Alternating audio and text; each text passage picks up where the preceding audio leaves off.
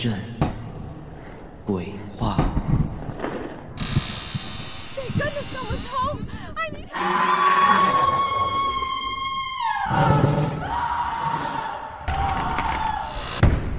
恐惧如影随形。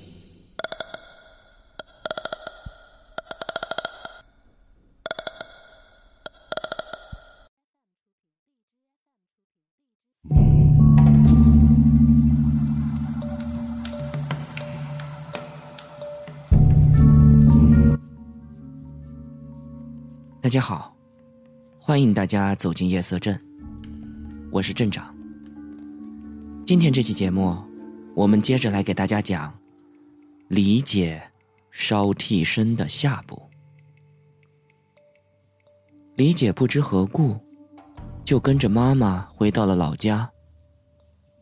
到了老家，李姐的妈妈就给李姐找了一个观花婆，也就是我们所说的跳大神的人。观花婆看了以后说道：“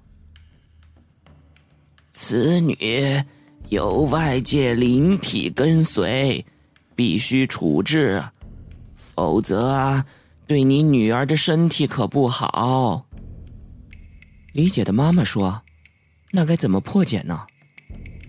神婆说：“这个呀，需要此女的头发三根儿，分别代表她的父母。”还有阴发三根，代表他自己，以及啊，呃，生辰八字，还要悬于自家农田的稻草三根，代表他的家里，然后呀，扎成人形，将八字贴在草人的胸前，头发在上，阴发在下。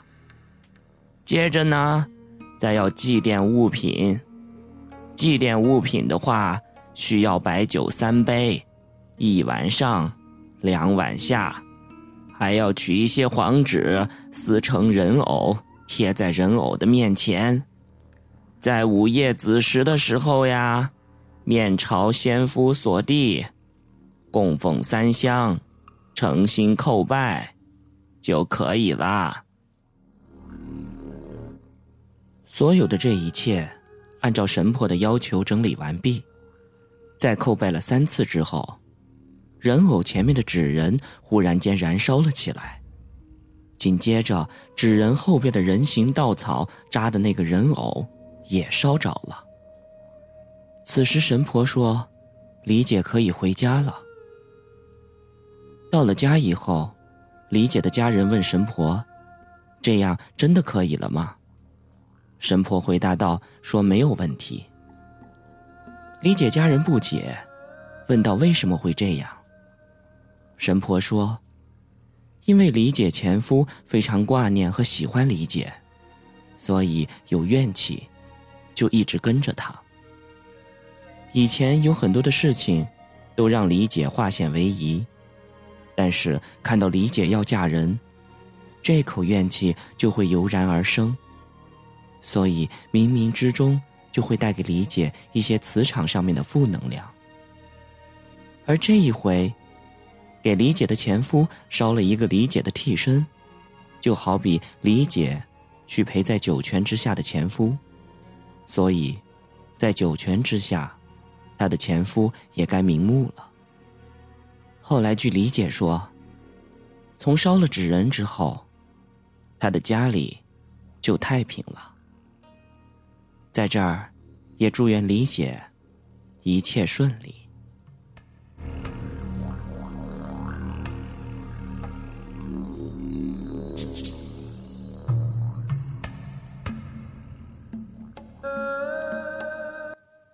OK，以上呢就是镇长给大家带来的李姐烧替身的故事。大家也许很奇怪，为什么这个结尾那么短？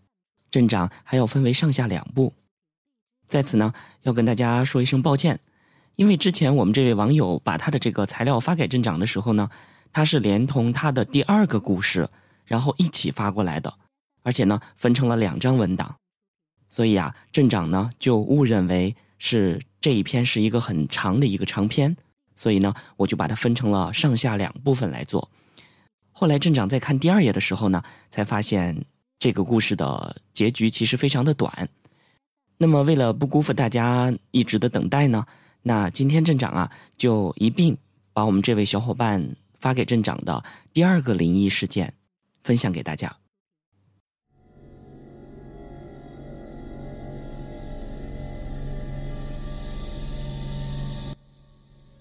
这个灵异事件的名字叫做“镜子灵异事件”。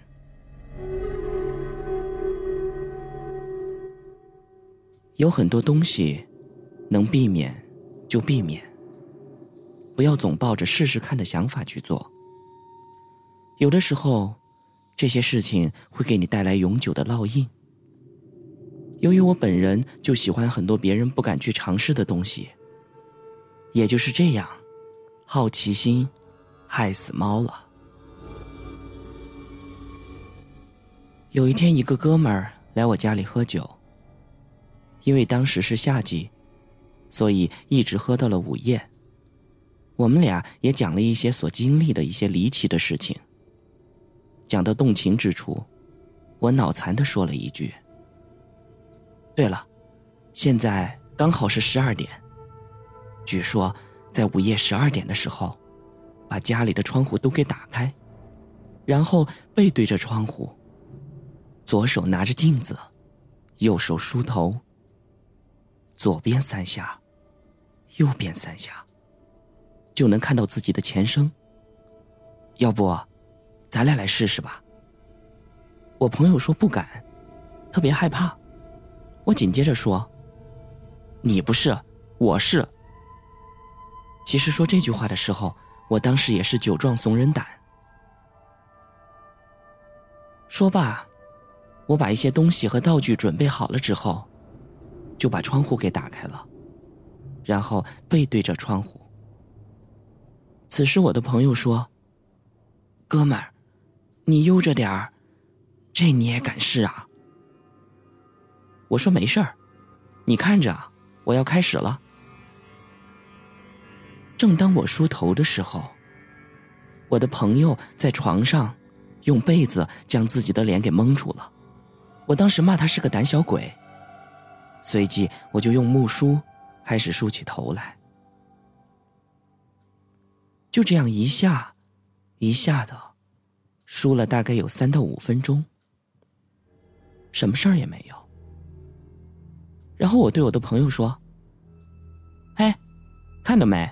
啥事儿都没有，来继续喝酒。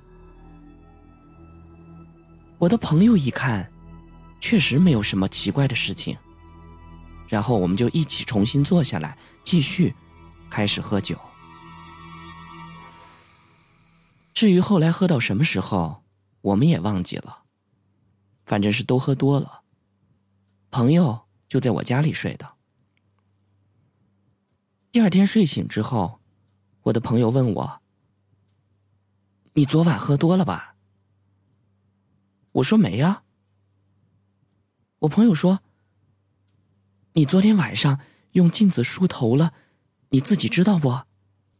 我说：“我知道，没事儿，什么事儿都没有。”我朋友说：“行了，凡事多注意，我上班去了。”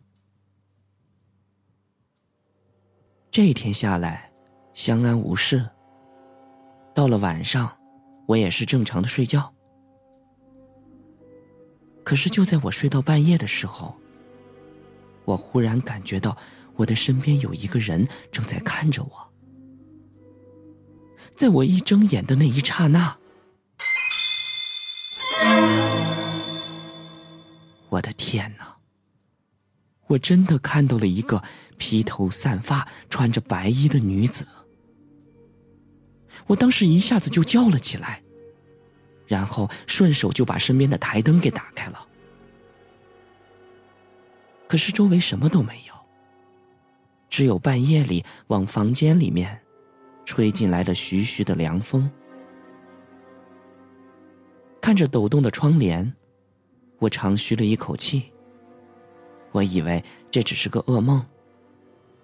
于是拍拍枕头，将枕头反了过来，打算继续睡觉。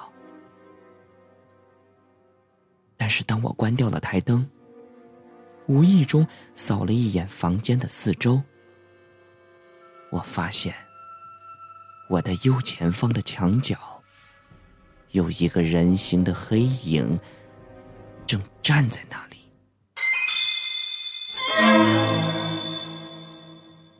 我赶紧又打开了台灯，黑影消失了。然后我就再也不敢关台灯了，就这样开着台灯，渐渐的睡了过去。第二天想起昨晚发生的事情，我还嘲笑自己让一个噩梦给吓到了。上班的时候，还跟同事闲聊了几句我昨晚的事情。我同事里面有一个明白点事儿的，他对我说。下回如果梦到不干净的东西，不但枕头要反过来，还要吐几口唾沫，再骂几声难听的，也就可以了。如果实在还不行的话，就拿把菜刀放到枕头下面，刀刃向外，不要冲内。冲内的话，煞气就冲到自己了。这是以煞气化解煞气。我当时有一听没一听的哼哈答应着，觉得老同事有一点大惊小怪。当晚也没有多想，继续睡觉。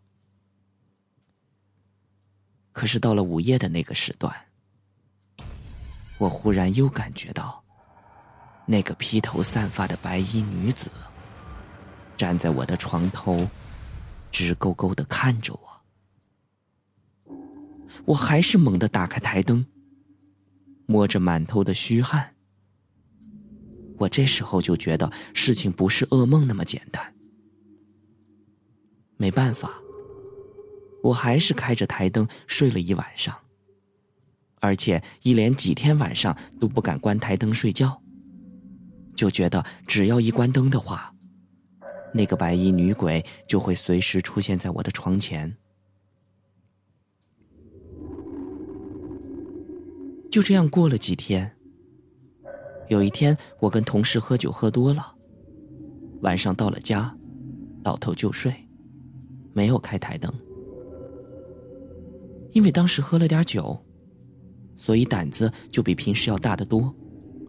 也是到了不知什么时候，就感觉自己醒了，而且完全没有任何的醉意，忽然精神的很。可是就在此时，那种感觉又来了。是的，就是那个白衣女鬼又站在了我的面前，借着一点点的月光，我看到了飘飘忽忽的人形。此时，我赶紧去摁台灯的开关，啪的一声，清脆的开关打开以后。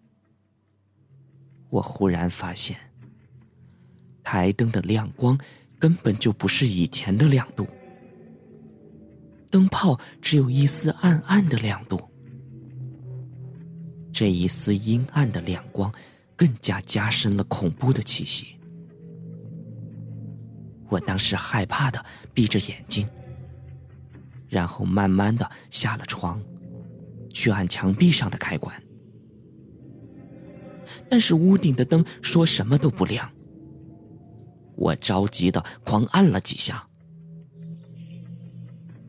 最后这个灯居然也颤颤抖抖的发出了那种阴暗的亮光，吸顶灯的亮度昏昏暗暗，若有若无的闪着寒光。我顿时觉得很是无助，我当时就抓起桌子上的钥匙，打开了大门，直接就冲下了楼。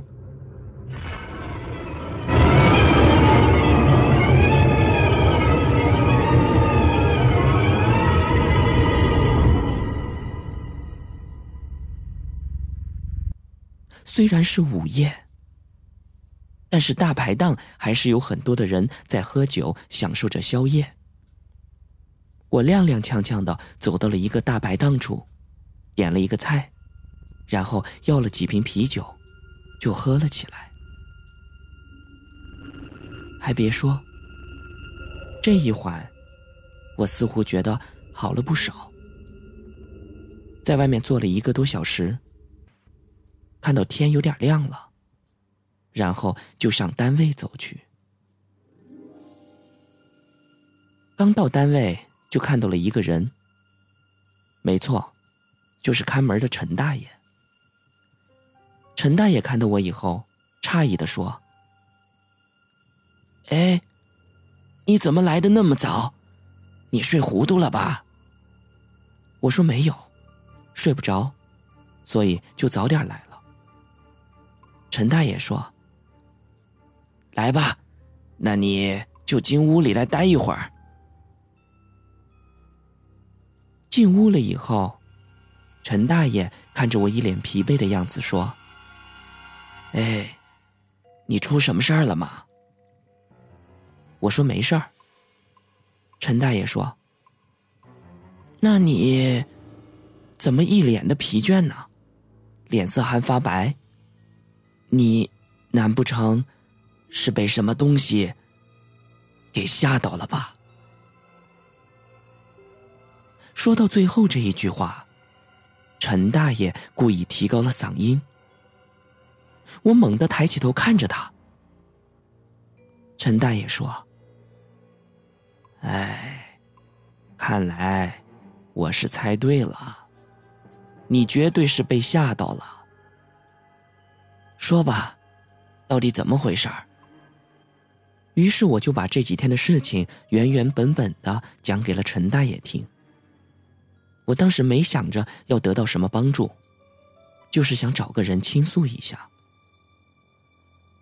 而陈大爷听完就说：“你们呐，这些年轻人什么都碍事。”那镜子本身就很邪性，而且是藏污纳垢的地方。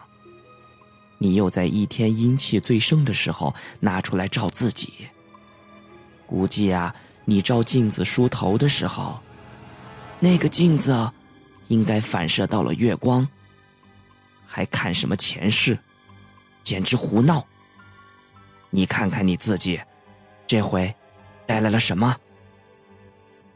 我说。那咋办呢？我我不能天天不睡觉吧？陈大爷说：“这样吧，今天晚上你下了班去买点纸钱和元宝，然后好好念叨念叨，注意说话的语气，说点好听的。他没有对你造成什么伤害，应该不会对你怎么样的，记住了吗？”我连忙点点头。到了晚上，我买了一堆的纸钱和元宝，一路走一路恨自己，没事儿逞什么能，半夜照镜子。到了十字路口，我按照陈大爷教的，点着了纸钱，嘴里也念念有词。而这时候我发现，烧的时候，那个火苗非常的旺，火苗越旺越好。这才代表对方高兴。而且陈大爷还告诉我，烧完了之后转身就走，千万不能回头，免得又跟上我。然后在家的楼上弄一个柳树枝，在进家门口的时候，好好扫扫身子，再进屋。这一切，我通通按照陈大爷的指示做好了。回家之后。觉得自己的身体轻松了不少，也没有了那几天的紧张感。那一晚，我踏踏实实的睡了一个好觉。第二天上班的时候，陈大爷看到我精神饱满，说了一句：“不错，该来的来，该走的走，以后呀，别胡乱试那些禁忌了。”我冲着陈大爷微微点点头，然后微笑着去上班去了。可是这个事儿，也只仅仅是刚刚开始而已。后来折腾我的事儿，还多着呢。